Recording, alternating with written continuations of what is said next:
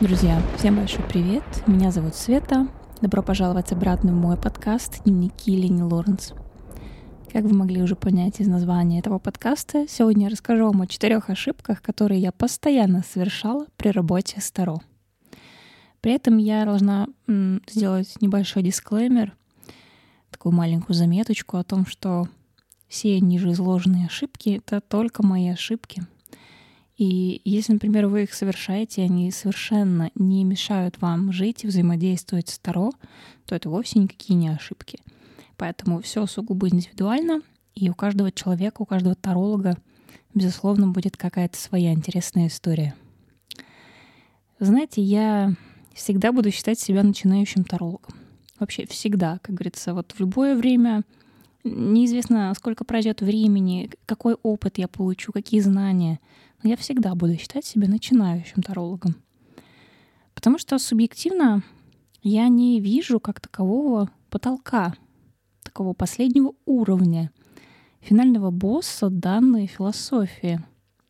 Но к тому же априори невозможно полностью объять такое огромное и глубокое понятие, как вообще философия можем познавать, анализировать, сравнивать, изучать и в течение долгого времени вдохновляться вот этими полученными знаниями. Но хотя, да, наверное, вполне возможно достичь определенного уровня какого-то вашего вот поставленного просто воссесть на высоком троне а, посреди облаков и свысока взирать на этот бренный мир, как бы ну, корона давит лоб, потолок натирает темечко. Но мы лично выбираем свой путь.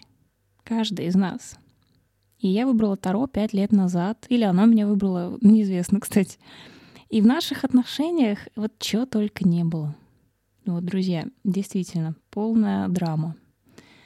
А в том числе такое явление даже было, как, ну, в кавычках, забросить карты в долгий ящик и не вспоминать о них долгие месяцы — Почему? А, наверное, потому что правда часто режет глаза. А жить с закрытыми глазами иногда очень приятно. Ну, правда, недолго, но приятно.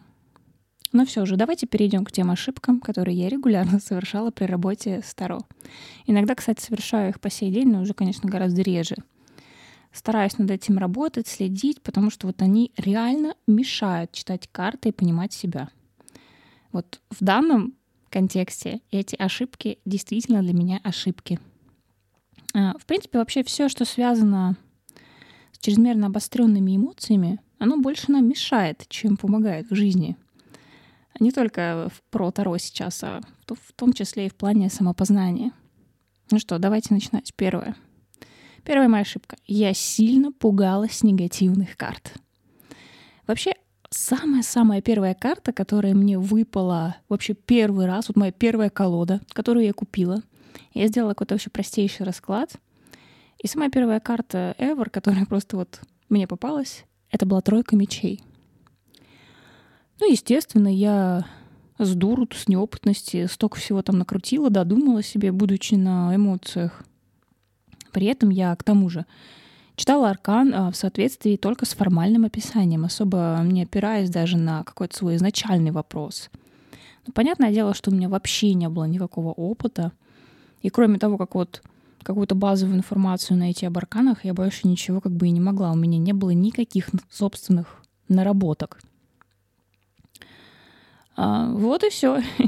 И знаете, моя работа, она выглядела вот в духе, ну, если карта выпала, значит, колода хочет мне что-то сказать, и надо срочно интерпретировать аркан, как того требует а, ситуация, традиция, а не моя собственная интуиция. И в итоге вот после раскладов таких я очень часто оставалась в смешанных чувствах. Именно в смешанных чувствах, ну, а нужно ли мне вообще Таро, получится ли у меня — но так как у меня все-таки с детства такой спортивный характер выработался, я такая, нет, я покорю вас. А, ну да, безусловно, сказывалось отсутствие опыта, достаточной работы со связками арканов, различными значениями карт, именно в зависимости от вопроса. Ну, то бишь, если мы задаем вопрос, что позитивного я могу вынести вот из этой, например, негативной ситуации, которая со мной случилась? а в ответ вам выпадает башня. Вот. То как мы можем прочитать? Либо расстроиться, и, боже, все будет плохо, и читать этот аркан в соответствии с формальным значением. Ну или немножко включить интуицию и все-таки понять, что, возможно, башня хочет сказать вам о том, что догори эта хата синим пламенем. Возможно, вы давно уже увязли в болоте и нуждаетесь в целительном таком обновлении для себя. Ну, типа разрушить старое, чтобы построить новое. Иногда это довольно-таки эффективный совет для разных случаев. Вот это то, что было мне присуще. А, кстати говоря, сейчас ситуация обстоит так, что бывает такое, что задаешь какой-то определенный вопрос, падает карта, например, или позитивная, или негативная, ну, знаете, немножечко так в разрез с вопросом. Но я вот как-то по прям щелчку пальцев, ну, сразу переключаюсь в этом плане, я отключаю эмоции. В общем, у меня получилось вот э, с этой ошибкой справиться. Могу сказать, что она, ну, такая достаточно легко исправляемая при большом желании. Ну и, конечно же, опыт и время. Вторая моя ошибка.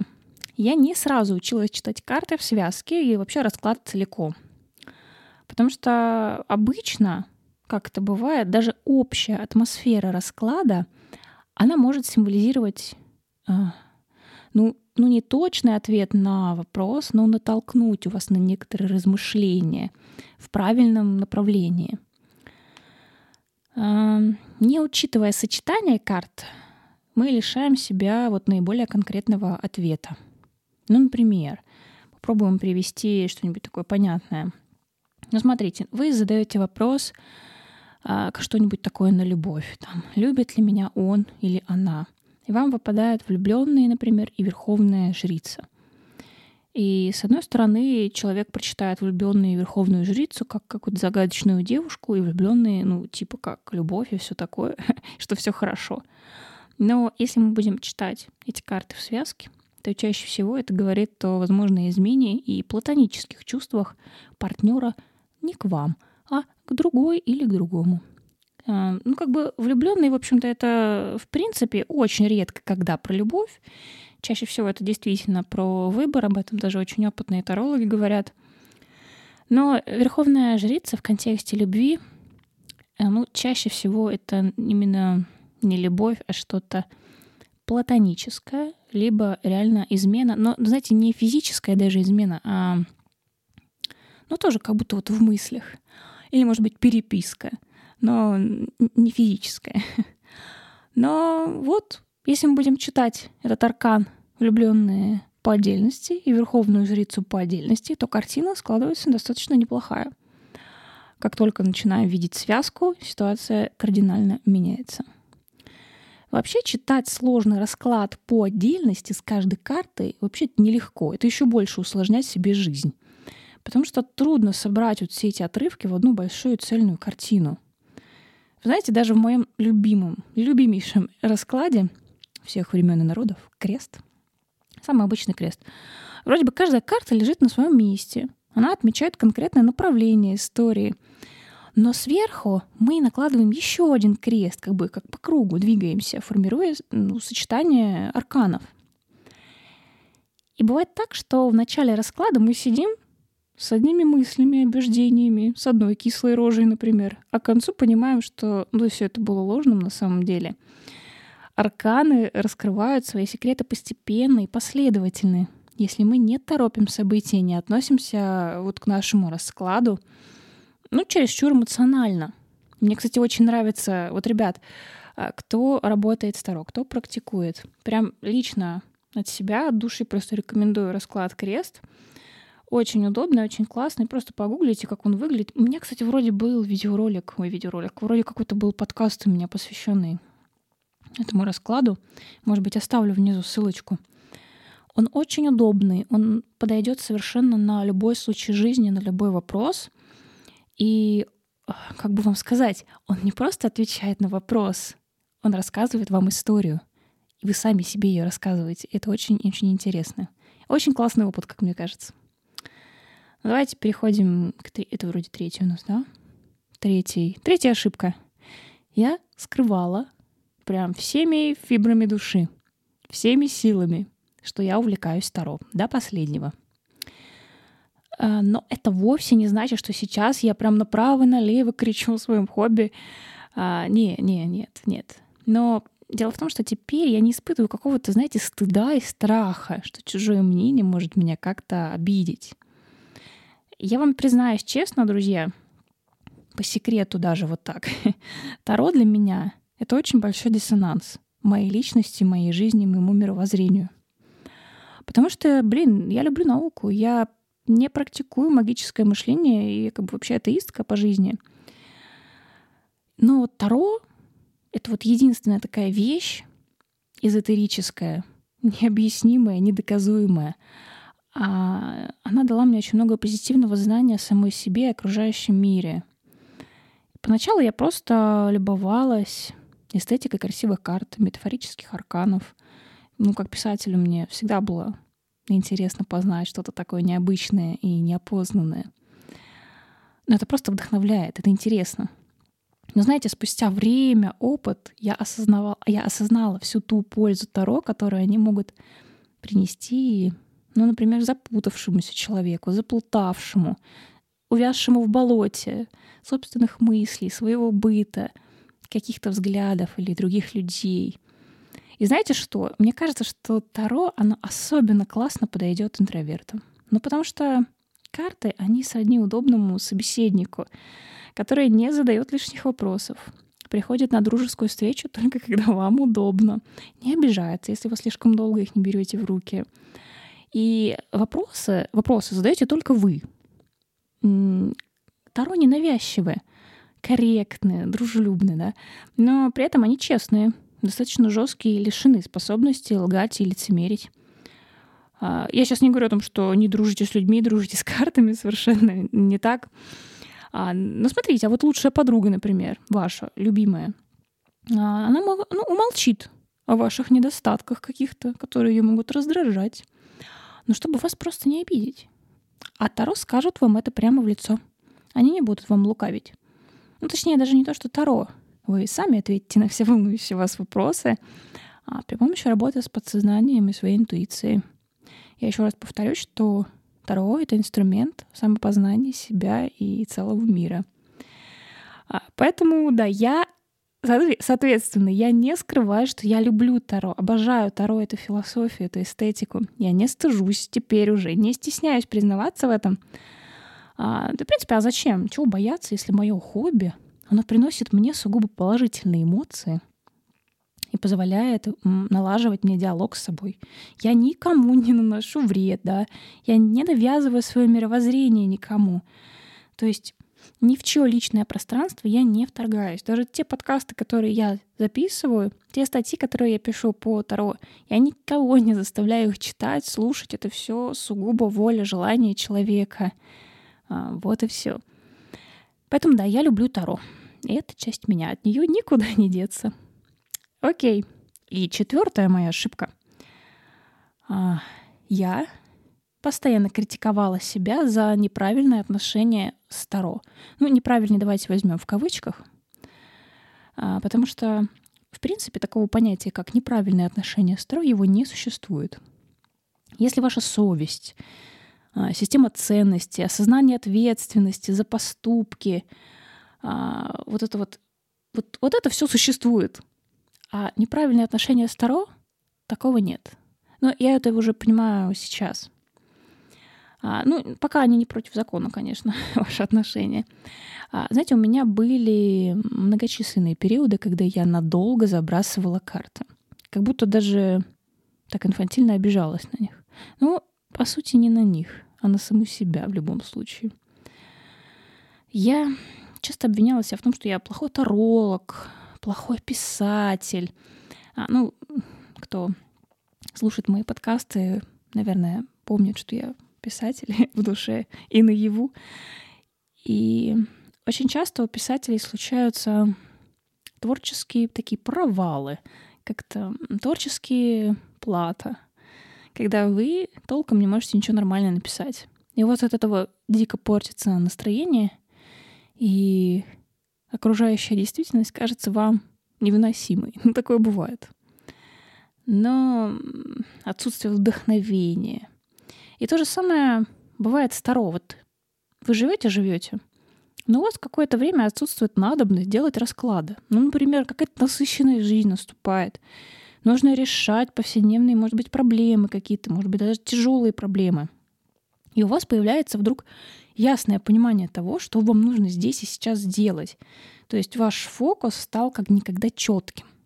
То есть второго вам пока что не нужны. Вы должны жить эту жизнь, жить ее просто полной грудью здесь и сейчас. Ну вот, ну хорошо.